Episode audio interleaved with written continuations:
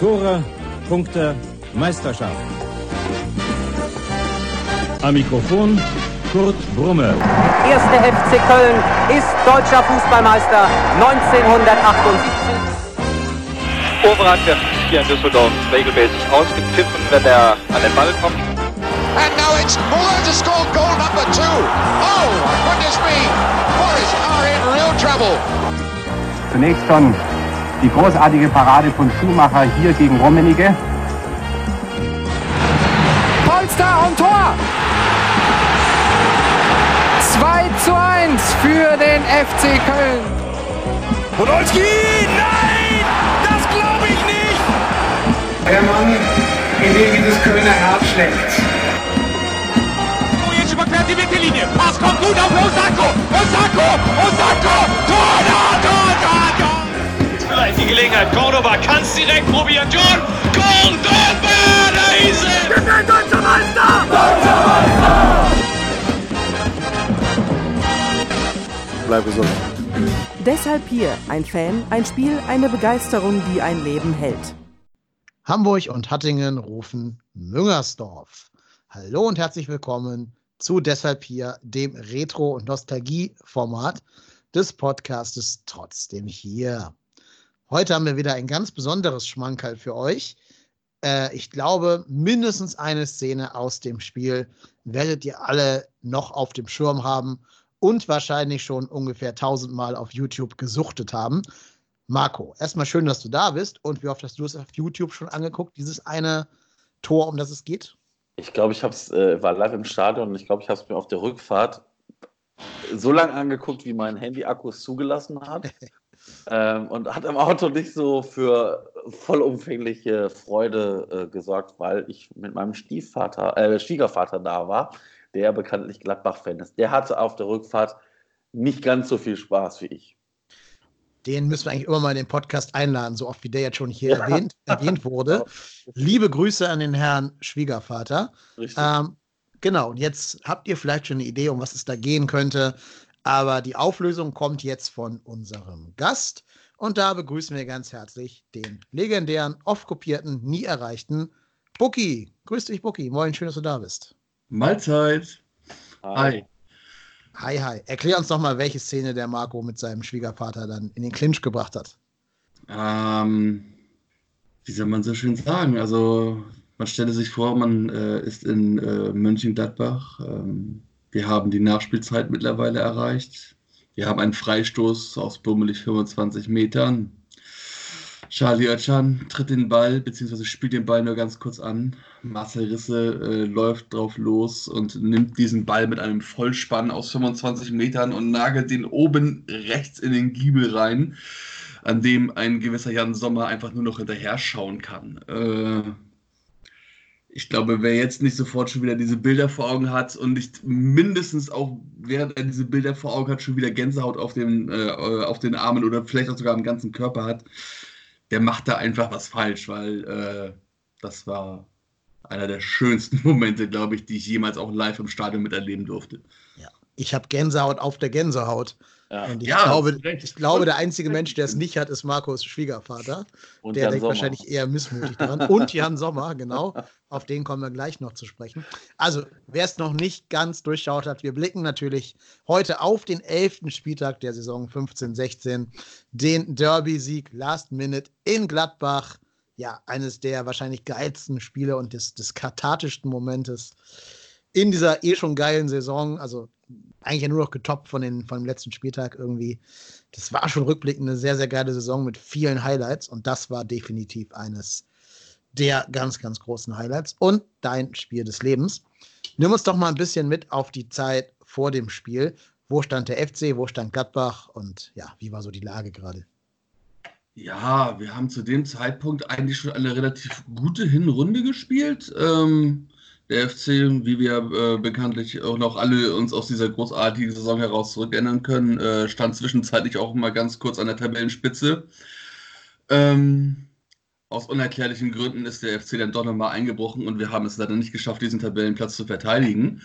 Ähm, aber dennoch ähm, war es zu dem Zeitpunkt tatsächlich so, dass der FC damals mit dem Platz 4 oder beziehungsweise nach dem Spiel auf Platz 4 ähm, in der Favoritenrolle tatsächlich stand, denn äh, man stand unerwartet vor der Mannschaft aus Mönchengladbach. Ähm, vor der Saison hätte man das wahrscheinlich eher sich ein wenig anders gedacht, aber ähm, diese ja, fußballerisch technisch limitierte Mannschaft hat es dennoch geschafft, in dieser Saison sehr viel zu erreichen und hat äh, einige Mannschaften, die vom Etat und auch vom spielerischen Potenzial deutlich mehr auf dem Kasten hatten, hinter sich zu lassen. Ja, du hast gerade schon gesagt, spielerisch und technisch leicht limitierte Mannschaft. Das ist vielleicht ein ganz guter Aufhänger, um mal in die ähm, Startelf reinzuschauen. Ne, wir haben es gerade schon gesagt, FC auf Platz 4, Mönchengladbach auf Platz 13. Das waren noch Zeiten, wo die Dinge noch in Ordnung waren und alles in seinem rechten Platz stand, aber leider gilt da nicht alles.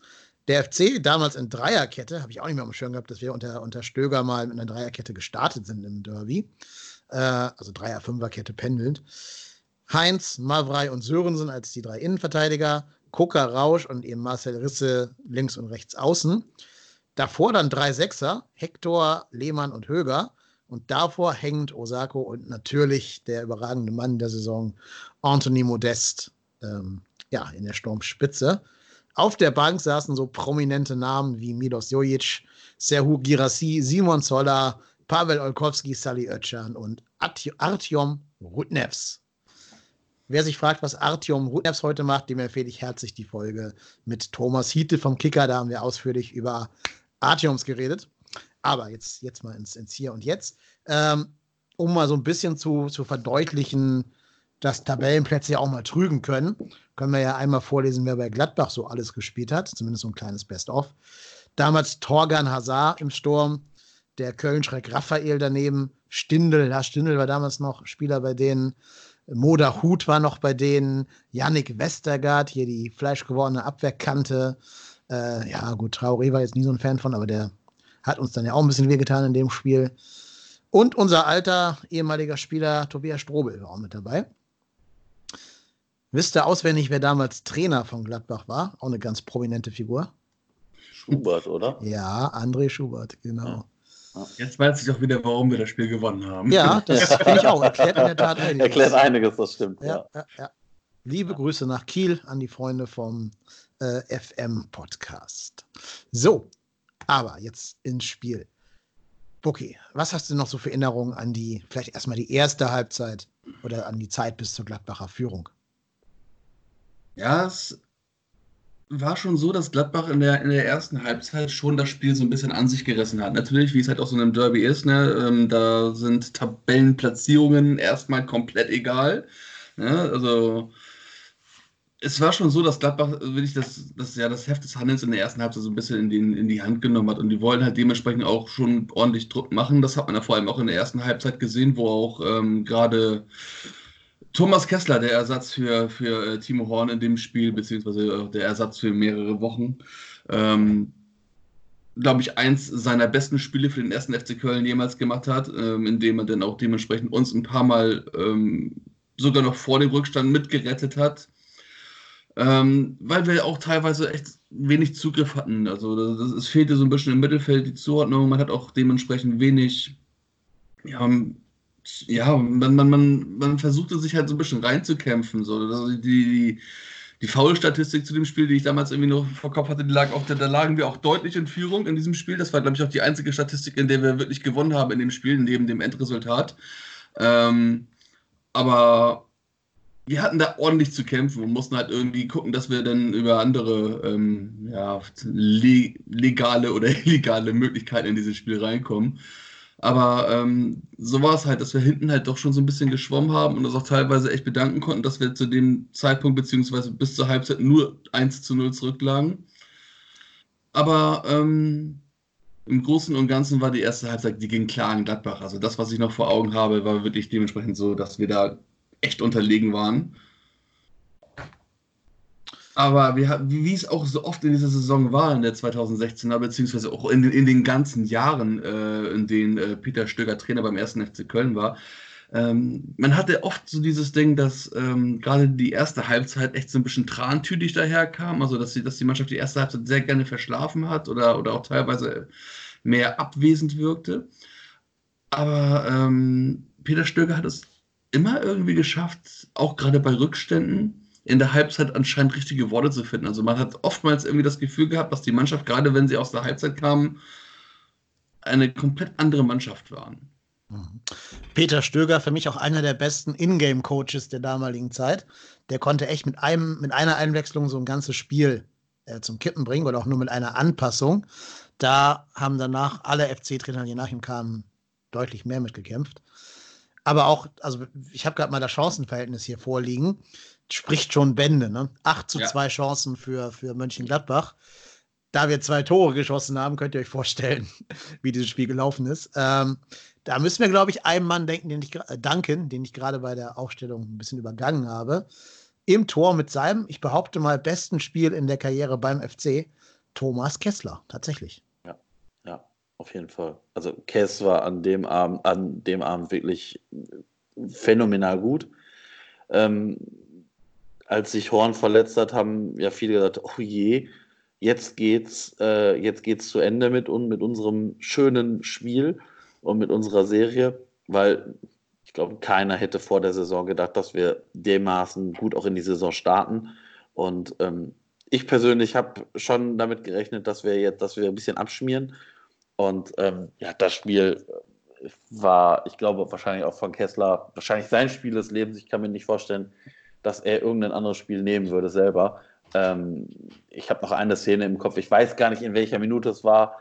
Ich, da läuft irgendein Gladbacher, ich glaube sogar Stindl allein auf ihn zu, schießt und. Kessler reißt so die Arme nach oben und fälscht dann den Ball dementsprechend ab. Und äh, ja, dann, dann äh, kommt äh, Mavra irgendwie angelaufen zu ihm und reißt den so richtig rum und schreit ihn an. Und ja, das war schon, war schon ein gutes Spiel von ihm, das kann man hier anders sagen. Ich bin gerade überlegen, war diese Szene nicht auch irgendwie kurz vor Schluss, vor dem Freistoß?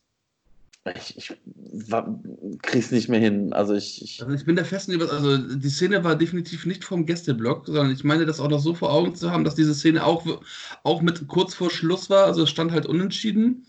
Und äh, Kess hatte das Ding dann wirklich irgendwie kurz vor der, kurz vor der, kurz vor Abpfiff oder beziehungsweise kurz vor dem Freistoß von Risse dann halt irgendwie nochmal auf die, auf die, äh, auf die Finger bekommen.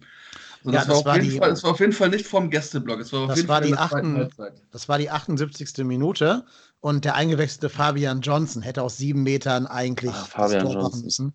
Okay. Aber die Vorlage kam von, von Wendt. Hackentrick, das war dieser Hackentrick, wenn ihr euch erinnert. Ja, okay. Ja, wo er den ja, Ball mit der Hacke so in den Lauf von, von Johnson spielt. Und der wirklich, aus, wie gesagt, aus sieben Metern eigentlich das Ding machen muss. Aber natürlich an 1,92 Meter gelebte FC-Euphorie Thomas Kessler gescheitert ist. Äh, ja, und das war, glaube ich, auch so das, der Punkt, wo der FC nochmal gesagt hat, ey, jetzt, jetzt geht hier heute was. Weil danach sind tatsächlich nur noch Chancen für den FC vermerkt, bis auf ein Konter für Gladbach. Ja. ja. man muss halt aber auch sehen, äh, dass wir halt auch zur Halbzeit umgestellt haben. Also in der, Halbzeit ging Lehmann damals raus und äh, es kam mit, mit, mit Rubnevs noch eine weitere offensive Kraft. Also man hat dann wirklich schon geschaut, dass man dann halt äh, Osako zurückzieht, mehr, mehr in Richtung 10 und äh, Ruten das mit nach vorne reinstellt. Weil, ganz ehrlich, wir haben, in, wir haben im defensiven zentralen Mittelfeld haben wir mit, mit, mit Höger und mit Lehmann natürlich jetzt auch nicht gerade die, die schnellsten Akteure dort gehabt. Ne? Und äh, das hat Gladbach auch gerade in der ersten Halbzeit mega in die Karten gespielt. Ja, ich habe eh gedacht, dass die Aufstellung so ein bisschen sehr viel Respekt vor Gladbach zum Ausdruck gebracht hat. Ne? Drei Sechser, Hector, Höger, Lehmann. Ähm, klar, Hector hat wahrscheinlich ein bisschen, ein bisschen höher gespielt als Höger und Lehmann, kann ich mir vorstellen, ohne jetzt eine realtaktische Aufstellung vor mir zu haben. Aber halt da kein Jojic oder einen, der so ein bisschen was für ein Spiel, das Spiel auslösen kann. Ähm, ja, hat schon für so einen gewissen Respekt vor Stindl und Co. gesprochen, glaube ich. Ja. Das stimmt. Also das ist, das war so ein Spiel, wo du, wo du halt denkst nach der ersten Halbzeit, huh, es steht Gott sei Dank nur 1 zu 0. Mhm. Und äh, das war schon, das war schon, das war schon. Also ich war, ich war heilfroh, dass es nur 1-0 für Gladbach stand, weil, wie gesagt, ich glaube, wir haben in der ersten Halbzeit nicht wirklich stattgefunden. Und ey, ich, ich, ich, ganz ehrlich, auch wenn man sich dann mal rückwirkend das 1-1 anguckt, das ist auch so ein Ding, wo, wo Heinz von außen flankt Westergaard der eigentlich am, äh, am Ball ist und Modest anköpft und äh, von Modest das Ding in, äh, ins kurze Eck flattert. das ist, ich, das ist halt so ein Tor, das hat Modest, würde das wahrscheinlich, er hat das wahrscheinlich in keiner anderen Saison getroffen und wahrscheinlich würde es wahrscheinlich auch nie wieder treffen. Das sind halt einfach die Dinger, wenn du halt einen Lauf hast, gehen die halt vielleicht dann auch mal für dich rein. Und äh, ja, das haben wir ja. ja dann wahrscheinlich auch nochmal später, diesen Moment. Da hat doch sogar Westergaard noch Modest angeköpft und dann ja, ist der genau. Kopf genau vom Ball, also vom Kopf von Modest reingegangen halt, genau, ja. Ja, Modest, also das war eine Saison, ich glaube, äh, da ging bei Modest, also mhm. ja. Auch die Dinger, die nicht gingen, die gingen trotzdem. Also das war, das war, das war teilweise echt Wahnsinn, wie der da im, äh, in einer un unfassbaren Konstanz die Dinger reingemacht hat oder ihm quasi aufgezwungen wurde vom Gegner, die Dinger reinzumachen. Ja, das stimmt. Ja, das war schon, ja, war schon, war schon, ich glaube, sein, seine beste Saison. Also das ist, äh, ja, glaube ich, auch unbestritten, das ist seine beste Saison. Definitiv. Ja. Genau, und hat ja für dieses Spiel sozusagen das Grundwerk dafür gelegt, dass am Ende das passieren konnte, was passieren konnte. Ja. Die Jüngeren unter euch werden sich nicht erinnern, aber damals hat Marcel Risse noch über 90 Minuten durchspielen können. Es ist ein bisschen länger her, dass das mal zuletzt der Fall war. Ich glaube, das ähm, war, das war ich glaube auch fast das letzte Mal. ich glaube nämlich tatsächlich auch. Er hat sich auch kurz danach dann wieder schwer verletzt, ne? irgendwie zwei, drei Spieltage später gegen Hoffenheim. Also insofern, ja, es zieht sich durch seine Karriere, ne? Diese, diese Hochs und diese, diese Top-Momente gepaart mit immer wieder sehr schweren Verletzungen kurz danach. Tut mir ein bisschen leid. Ich glaube, für die Karriere von Risse wäre mehr drin gewesen, wenn er denn mal irgendwie eine Saison hätte durchspielen können. Ja, also ne, wie gesagt, Marcel Risse, wir sprechen es ja schon an. Wir kommen ja jetzt zu diesem magischen Moment. Und eigentlich hat dieser magische Moment ja schon, ich glaube, ein paar Wochen vorher angefangen. Ja. Äh, in dem Pokalspiel gegen äh, die TSG Hoffenheim. Richtig. Wo er aus, ich glaube, ein bisschen näher dran und ein bisschen zentraler auch schon so, so eine Fackel da reinschweißt. Ich weiß gerade aber leider nicht mehr, ob auch Öschan da angetippt hat oder wer anders. Also es war der, der gleiche Ablauf. Ich glaube, es war sogar Lehmann, der den Ball angetippt hat und äh, Risse zieht ab und äh, nagelt dem Olli Baumann das Ding hinten ähnlich rein. Ähm, also Jan Sommer hätte wissen können, was auf ihn zukommt. Dann der wusste das ja sogar. Der war ja dran mit den Fingerspitzen. Aber was soll er machen? Ähm, ich war bei diesem Hoffenheim-Freistoß sogar im Stadion mit meinem Dad zusammen und wir saßen genau auf der Höhe, wo der Ball lag von Risse. Also ähm, wir haben diesen Freistoß quasi aus direkter Nähe gesehen, irgendwo von W was wird das sein? W11 oder sowas, keine Ahnung. Ja. Ähm, und haben es wirklich direkt gesehen. Und ich habe in diesem Derby jetzt gegen Gladbach noch zu meinem Dad gesagt, das macht er nicht zweimal in, in, innerhalb von drei Wochen oder so. Das kann nicht sein. Der hat sein Pulver verschossen. Der kann nicht zweimal in Folge das Tor des Monats schießen. Ja. Und mit dieser Erwartungshaltung bin ich in den Freistoß reingegangen. Was war eure Gedanken, bevor Risse anläuft?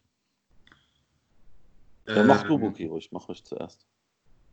Ich muss, also mein, wir, wir, standen, wir standen da mit fünf, sechs, sieben Mann, zumindest auf einem Haufen. Ähm, ich kann mich an Christina erinnern, die neben mir stand. Schönen Gruß. Ähm, die sich, glaube ich, teilweise sogar weggedreht hat, weil, sie nicht, weil sie nicht hingucken konnte oder wollte. Weil also, ich hatte teilweise das Gefühl, als wäre es jetzt irgendwie ein Elfmeter in der 90. gewesen. Ähm, aber irgendwie stand alles um mich herum einfach nur komplett regungslos da und, und, und wartete darauf, was jetzt passiert, weil ich glaube, im ersten Moment hat jeder damit gerechnet, dass, dass, da, dass da jetzt eine Flanke kommt, dass das Ding jetzt halt irgendwie in den 16er hoch reinkommt und dann einfach mal gucken, wo der Kopfball hingeht. Ähm, denn mit einem Direktschuss habe ich in dem Moment absolut nicht gerechnet. Und das war, glaube ich, auch dieser Überraschungseffekt, der dann kam, als die Kugel da einschlug und alles um mich rum quasi äh, mehr oder weniger in sich zusammenbrach. Aber ich finde, das ist ein schönes Beispiel dafür. Es gibt zwei Sorten Fußballfans. Die, die nicht weggucken können in solchen Szenen und die, die nicht hingucken können in solchen Szenen.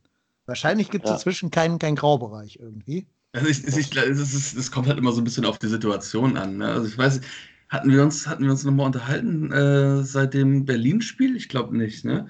Ähm, auf jeden Fall, nur mal als Beispiel, als, als wir jetzt äh, vor, vor, vor, vor ein paar Wochen bei Hertha waren, ähm, da saß ich neben Mario, der, wird ja äh, morgen nochmal mit euch ein, ein, wenig, ein wenig reden, soweit ich das in Erinnerung habe. Ähm, und da kam ja der Freistoß zum 5 zu 0 und ich habe mich dann einfach, weil war ja sehr viel Platz im Gästebereich oder wie es bei Hertha ist, ist halt immer ein bisschen mehr Platz, habe mich einfach auf meinen Platz hingesetzt, habe die Füße hochgenommen, habe Mario angeschaut und gesagt, ich setze mich jetzt hin, ich genieße das jetzt, weil das Ding geht rein. ja gut, ich meine, wenn es schon 4-0 steht, ist ja auch ein bisschen weniger Druck als beim 1-1 ja. im Ja. Derby, ne? Ja, ich glaube, genau. so das hat ja auch diesen nicht Freistoß weißt keiner. du, In, in, in, so einem Moment konnte ich das einfach genießen, weil ich einfach wusste, ja, da ist kein Druck da und das Ding, das zappelt jetzt sowieso da oben drin, weil von, von, von Berlin kam in dem ganzen Spiel ja noch keine Gegenwehr. Und in, in, in, in solchen Momenten, ich meine, es geht um einen Derby-Sieg, ne? Also mal ganz ehrlich, du, ne, du willst diesen Derby-Sieg, du willst das Spiel jetzt auch noch gewinnen, ne? Äh, Das ist doch nichts, es gibt ja nichts Geileres, als einfach dann aus dem Stadion raus, beziehungsweise noch länger am Stadion drin, sondern den Leuten einfach nur zu zeigen, dass wir die Nummer 1 am Rhein sind. Das ist geil. Ne? Da, da, darauf willst du ja hinaus. Damals auch völlig zu Recht, genau. Ja. Ja. Ja. Ja, Und dann also gesagt, ich, ich äh, war äh, in dem Block neben dem Gästebereich, also diesem, diesem, ich sag mal jetzt mal vorsichtig, neutrale Block links neben dem Gästebereich, saß da mit meinem Schwiegervater, der die Karte äh, von uns zum Geburtstag bekommen hat. War ein sehr schönes Geburtstagsgeschenk. Und ich ähm, habe, wäre, also als dieser Freistoß kam, habe ich gesagt, dir so, du weißt, was jetzt passiert. Der Ball wird angetippt, Risse schießt und der Ball ist hinten im Eck. Dann meint er so, ah, ja, als, ob der den zweimal so trifft. Und dann sag ich, pass auf, das wird jetzt passieren. Und dann siehst du nur wieder, also ne, du, Feier, du, das ist, du hast ja die Mauer davor, du siehst nicht, wie der Ball angetippt wird, du siehst dann irgendwann nur, wie der Ball über die Mauer fliegt, fliegt, fliegt, fliegt. Und dann habe ich nur gedacht, boah, bitte, lass den halt nur halbwegs aufs Tor kommen, sonst wird das jetzt gleich ganz peinlich, wenn er hier so sieben Meter übers Tor geht und dann siehst du einfach, wie die Flugkurve des Balles ist und siehst, wie der Ball hinten einschlägt. Und genau das habe ich nämlich auch erlebt, dieses, dieses kurze Innehalten.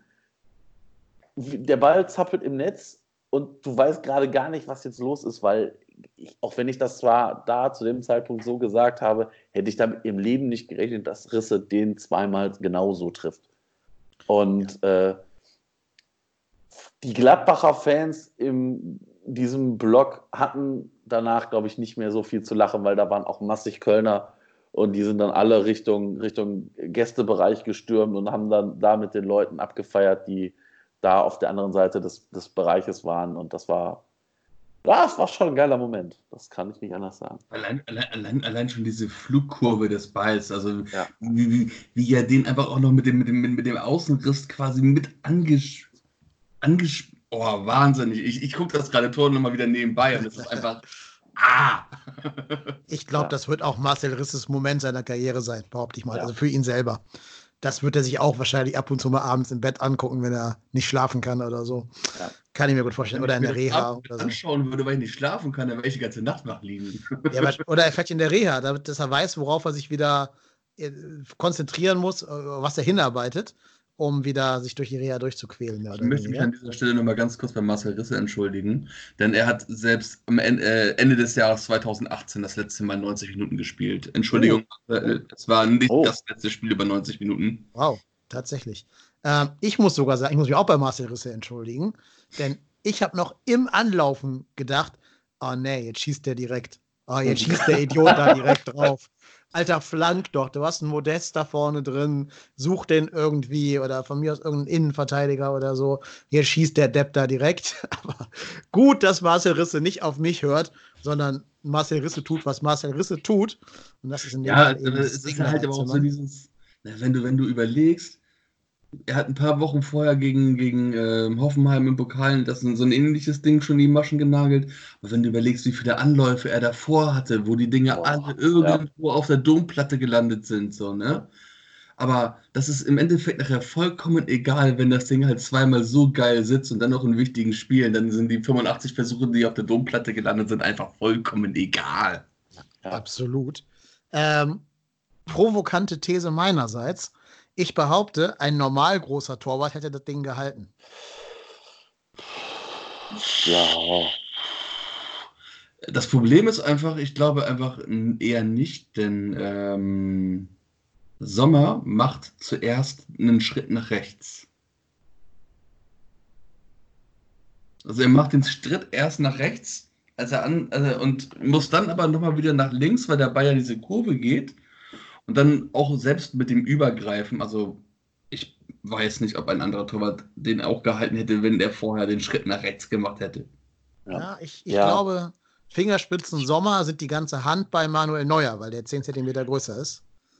Ja, aber Manuel Neuer wird wahrscheinlich auch ein Stückchen weiter vorne stehen und auch sich ein Stückchen weiter aus der, aus der Torwart-Ecke rausbewegen. Also wir dürfen nicht vergessen, dass es die Torwart-Ecke, in der der Ball da einschlägt. Und ähm, der, der ist auch komplett im Winkel. Also der ist schon gut im Knick drin. Also da ist, war jetzt, ich sag mal, ist jetzt nicht so, dass da jetzt richtig viel Platz zwischen, zwischen Latte, Pfosten und Ball ist. Und ich glaube halt, dass du aus so einer Distanz den da hinzukriegen, das ist ultimativ schwer. Und das weiß ja auch ein Teuter. Und die Wahrscheinlichkeit, dass der genau in, da in den Knick geht, ist, glaube ich, jetzt nicht so wahrscheinlich. Ich weiß nicht, wie viele Bundesligist, äh, Bundesliga-Stürmer den aus der Distanz von, ich sag mal, von 100 Versuchen da reinknallen würden. Und, Sonst nur ähm, noch Marc Uth. Ja, genau, vielleicht noch Marc Uth. Aber, aber ne, also das ist ja, das ist ja eine Wahrscheinlichkeitssache und ich glaube halt einfach, dass Sommer gedacht hat, so alles klar, ich tendiere mich ein bisschen in die Mitte. Das, was, was der Buki gerade schon richtig gesagt hat. Weil dann, dann hast du halt eine höhere Wahrscheinlichkeit, wenn der, ich sage jetzt mal, rechts im Tor einschlägt, da auch noch von ihm zu reagieren. Ja, er, er, macht den Schritt halt, weil Risse kommt mit Vollspann und der Ball kommt ja auch die ersten 15 Meter halt schnurstracks gerade auf Sommer Geradeaus, genau, ja, diesen, genau, ja. diesen unnormalen Winkel oder beziehungsweise diese, diese unnormale Flugkurve dann äh, links von Sommer weg, sodass er am Endeffekt nachher nur noch dadurch, dass er den Schritt nach rechts gemacht hat, einfach nur noch übergreifen kann. Also jetzt also dazu spekulieren, ob da jetzt ein Torwart mit, mit, ein paar, mit ein paar Zentimeter mehr den gehalten hat, das mag ich ungern bezweifle, weil das ist, glaube ich, also diese Schusstechnik von Risse, beziehungsweise auch diese Flugkurve, ist eins der unangenehmsten, was dir als Torwart eigentlich widerfahren kann in dem Moment. Ja, absolut. Also an der Qualität dieses Schusses soll auch gar kein Zweifel aufkommen. Ähm, kann sich denn von euch ich noch einer... Aber dem Torwart keine Qualität absprechen, um ehrlich zu sein. Ich, ich möchte Jan Sommer sehr viel absprechen, ehrlich gesagt. Ja, aber in, in, dem, in, in dem Fall... Ähm, in dem Fall vielleicht nicht, aber so allgemein in seinem Gesamtleben hat er nicht viele richtige Entscheidungen getroffen. Sonst würde er heute ja nicht in Gladbach spielen. So. Na gut, ja. dann hat er gelegen, ne? Ja, selber schuld. Ähm, weiß denn einer von euch noch, was er nach dem Spiel gemacht hat, außer mit Schwiegervater zurückfahren? Ja, ich musste ja, wieder klar. zur Arbeit. 100 Jahre auf dem Parkplatz gestanden. Ja, das ist in Gladbach ja eh Ritus, ne? Ja, ja, genau. Äh, wir sind damals äh, mit, mit, einem Neuner gefahren, also mit dem Neunerbus. Mit dem Neunerbus durftest du dann halt auch in den, in den Innenbereich, da wo auch die ganz normalen Busse hin konnten und äh, haben dementsprechend ja auch im Innenbereich dann da parken können. Aber ähm, um das genau zu sein, ich bin äh, nach dem Spiel äh, wieder in den Nachtdienst. Ich hatte auch die Nacht davor Nachtdienst gehabt, habe dementsprechend drei Stunden geschlafen bin dann morgens mit dem Neuner oder beziehungsweise gegen Mittag mit dem Neuner dann nach München-Gladbach gefahren, habe mir das Spiel angeguckt, habe mich dann nach dem Spiel wieder in diesen Neuner reingesetzt, habe eventuell zwei bis drei Kölsch getrunken, bin nochmal ganz kurz einkaufen gefahren und bin dann, dann wieder in die Nachtschicht rein. Also viel zu feiern hatte ich nicht, aber es war dennoch so, dass ich komplett voller Adrenalin immer noch war und auch den, äh, diese Nachtschicht nochmal wieder überstanden habe. Ja, glaube ich. Also ich weiß, wahrscheinlich, wenn man da irgendwie jetzt danach ab, wenn ich danach hätte arbeiten müssen, ich hätte, glaube ich, gar nicht in so einem normalen Arbeitsmodus operieren können. Ich hätte wahrscheinlich irgendwie alles und jeden angebrüllt, so voller, voller Adrenalin, so aus Freude heraus. Ich kann sehr, also ich muss dazu sagen, ähm, ich hatte in dieser Nacht echt gar nichts zu tun. Das war äh, vielleicht mein Glück oder auch mein Pech. Also ich hatte zumindest nicht die Probleme, dass ich wie in, wie in, vielen anderen Nächten, die man das öftermals ja mal so hat, wo man dann so diese, diese toten Punkte bekommt oder äh, komplett nochmal absackt, das ging diese Nacht einfach gar nicht. Also ich glaube auch selbst wenn ich nicht hätte arbeiten müssen, ich hätte trotzdem die ganze Nacht nicht schlafen können. Ja, ja, ja, ja absolut. Äh, Chef wurde, ihr müsst danach irgendwie in so einer Telefonhotline arbeiten oder so. Derby-Sieger FC Köln. Äh, äh, ich meine Anwaltskanzlei Kuhn und Sohn. Was kann ich für Sie tun? So, so wäre Ähm, mein, mein Leben wahrscheinlich dich- gelaufen. Ähm, Ganz kurzer Abschnitt, wo du das gerade sagst. Kannst du dich an, ähm, an das Freistoßtor von ähm, Matthias Lehmann gegen Hoffenheim erinnern, bei diesem äh, 4 zu 2 Heimsieg? Ja, klar. Ja, ich Da habe ich damals gerade, ja. tatsächlich noch ähm, für den technischen Kundensupport äh, für einen Kabelnetzbetreiber in Köln gearbeitet. Und ich habe mich damals samstags, wenn wir Samstagsdienst hatten, immer so hingesetzt, dass ich zumindest einen Fernseher da hatte und auf dem auch Sky lief und ich Fußball gucken konnte. ähm, dann war es halt dementsprechend so, dass ähm, das Spiel schon lief und ich hatte ähm, einen Kunden dann äh, ja, dementsprechend am am Telefon. Und in dem Moment nagelt Lehmann mit Vollspann halt dieses Ding da oben rein äh, bei, bei Hoffenheim. Und ich, ich, ich sitze dann da am Telefon und mache einfach nur so, der, der Kunde nur so, was war das? Und ich so, "Ah, Entschuldigung, ich habe gerade einen Wadenkrampf. hab, hab, hab den Kunden auf stumm geschaltet, der guckte dann meinen Sitznachbarn an und hab einfach nur so zugejubelt. Ja! der, der, der, der, äh, der Kollege war natürlich schon komplett am Lachen, weil er natürlich merkte, dass ich gerade noch einen Kunden am Telefon habe, der auch mitbekommen hat, dass ich am Jubeln war. Aber äh, um dir deine Illusion einfach nur mal zu nehmen, es ist mir tatsächlich auch in der Form schon so passiert. Ich habe aber so eine ähnliche Story tatsächlich auch zu erzählen. Und zwar war das in der letzten Zweitligasaison unter Markus Anfang. Äh, da haben wir gegen Regensburg das Hinspiel bestritten. Und das war an einem Samstag irgendwie 13.30 oder 14 Uhr, da wann immer die zweite Liga angepfiffen wird, keine Ahnung. Und da hatten wir Tag der offenen Tür bei uns in der Schule. Und da habe ich mich halt irgendwann so um eins zurückgezogen, ins Lehrerzimmer gesetzt mit meinem iPad und dieses Spiel auf Sky geguckt, um das noch irgendwie mitzukriegen. Und dann immer so zwischendurch mal kurz draußen Präsenz gezeigt, so. Und es war jetzt zum Glück kein Spiel, wo richtig viele Emotionen dranhängen, aber trotzdem, wir haben irgendwie recht, relativ lange auf das 1-0 warten müssen irgendwie, bevor am Ende dann, glaube ich, 5-0 oder so ausgegangen ist, bis Terodde da wieder die Terodde-Show gemacht hat. Und dann fällt eben dieses 1-0 und wahrscheinlich haben mich einfach nur tausend Eltern so durch die Glasfassade unseres Lehrerzimmers jubeln und tanzen sehen und sich gedacht, an die Schule gehen wir schon mal nicht mit unserem Sohn. Naja. Liebe Grüße an diese Eltern. Das versteht man hier in Hamburg nicht. Freude über Zweitligasiege. Ja, haben sie auch nicht so häufig. Ich, ich halte jetzt meinen Mund und schweifen wir komplett ab. Ja, Aber ich finde, wir haben auch so schon einem der tollsten Momente der FC, der jüngeren FC-Vergangenheit, ähm, sehr viel Genüge getan. Wir danken dir sehr herzlich, Buki, dass du äh, mit uns nochmal diesen, diesen Trip down Memory Lane sozusagen gemacht hast. Ich habe noch eine Frage an dich. Wann wird der offizielle Markus Gistol Fanclub eröffnet werden? Es ist nur noch eine Frage der Zeit. Einfach also in, in dem Moment, wo, die, wo der Ortsentreff wieder öffnen darf, äh, werde ich dir rechtzeitig Bescheid sagen. Und äh, es, es kann nicht mehr lange dauern. Also wir sind, wir sind wirklich ganz kurz davor. Ja. Und äh, die, die Heiligsprechung dann Ende Juni mit dem Einzug in den Europapokal. Also von daher. Bis dahin haben wir auch alle, weil die Friseure ja zu haben, die gleiche Frisur wie Markus Gistol. Also das passt ja umso besser. Dann. Ich habe sie schon. Also ich bin Ja. safe. Ja, guck, dann kannst du jetzt ja deinem Idol in allen Aspekten end endlich nacheifern. Äh, ich, hoffe, ich, hoffe, es gibt, ich hoffe, es gibt noch viel Gel in den Drogerien Hamburgs. Ich weiß es nicht. Ja, ähm, vielen, vielen lieben Dank, dass du da warst und mit uns hier diesen erinnerungswürdigen Freistoß nochmal durchrotiert hast. Sehr gerne. Dankeschön. Gern auch nochmal, wenn der Ball nochmal live rollt, dann nochmal eine richtige reguläre Folge. Bist immer herzlich eingeladen. Ich bedanke mich auch bei Marco, meinem Co-Moderator. Marco ist Europort-Tennis. Ich bin Kai Lennep. Und wegen Spielen wie dem Derby-Sieg Gladbach, 1. FC Köln, 1 zu 2, Freistoß, 92. Minute, sind wir deshalb hier. Derby-Sieger FC Köln. Das war eine weitere Folge Deshalb hier, dem Mini-Format des Trotzdem hier Podcasts. Wir nehmen diese Minifolgen auf, um Leute zu unterstützen, die das im Moment brauchen. Nicht nur durch Audio-Content, sondern auch durch Spenden. Daher gehen alle Spenden, die wir im März und April erhalten, ohne Abzüge an die Tafeln Köln. Wie ihr spenden könnt, erfahrt ihr unter spenden.trotzdemhier.de.